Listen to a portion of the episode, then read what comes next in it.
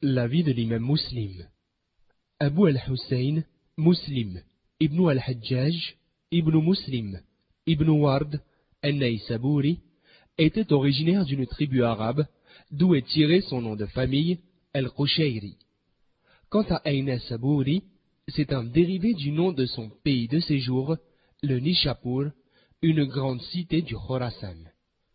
Sa date de naissance, incertaine, se situe autour de 204 ou 206 de l'Égir. Le milieu où il a été élevé lui a facilité l'apprentissage de la science utile. En effet, le Nishapur était un pays animé par les sciences de la loi islamique. On y trouvait de nombreux enseignants et étudiants.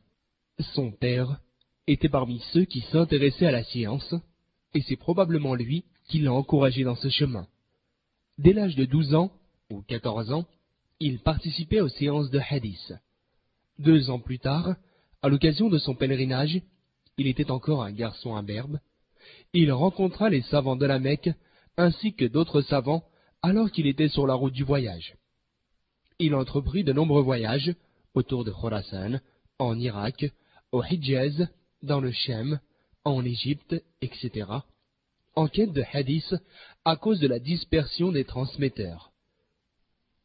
Il avait placé la science du hadith en tête de ses préoccupations, qui consistent à connaître les contextes du hadith, ses chaînes de transmetteurs, ses énoncés, etc., dans le but de les préserver et d'en distinguer l'authentique de l'apocryphe.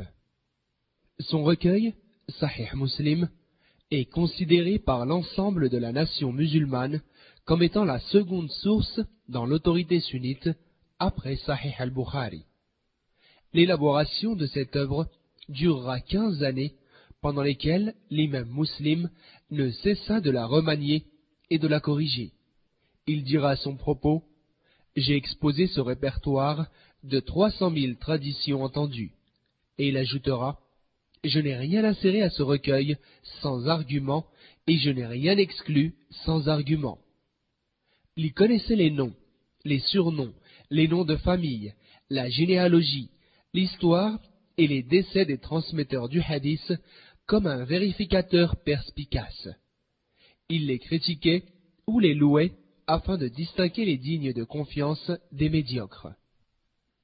Il est aussi compté parmi les pionniers de la science du hadith défectueux, qui est la science la plus subtile et la plus ardue. Il était digne de confiance et réputé pour sa grande mémoire.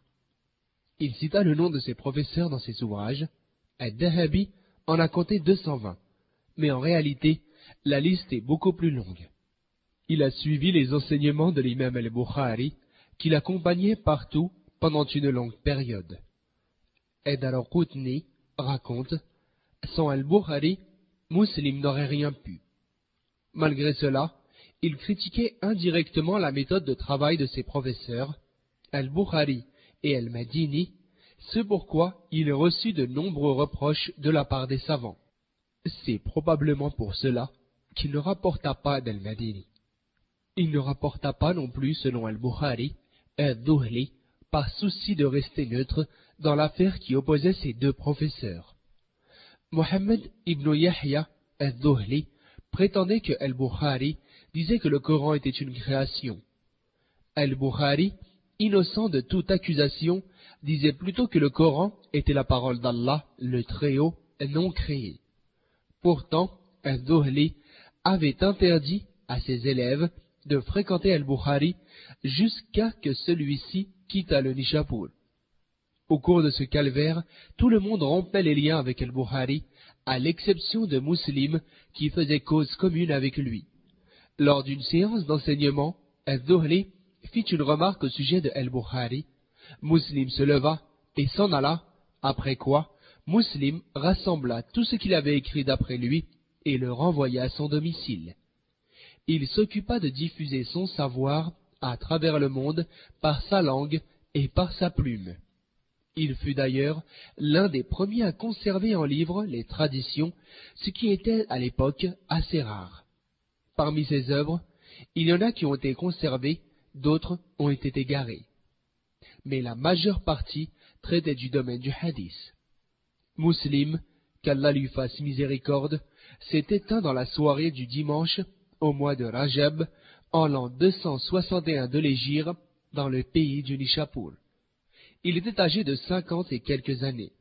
On rapporte qu'un jour, alors qu'il tenait une séance d'études, il fut interrogé sur un hadith qu'il ne connaissait pas.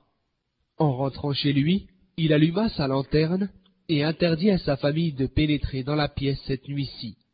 Il passa en revue les traditions prophétiques tout en mangeant des dates qu'on lui avait offertes. Au matin, alors qu'il avait trouvé le hadith qu'il recherchait, il s'aperçut qu'il avait mangé tout le contenu du panier. Cette nourriture pesa sur son estomac et il fut atteint d'une maladie qui l'emporta. Prions qu'Allah lui accorde sa miséricorde et sa satisfaction.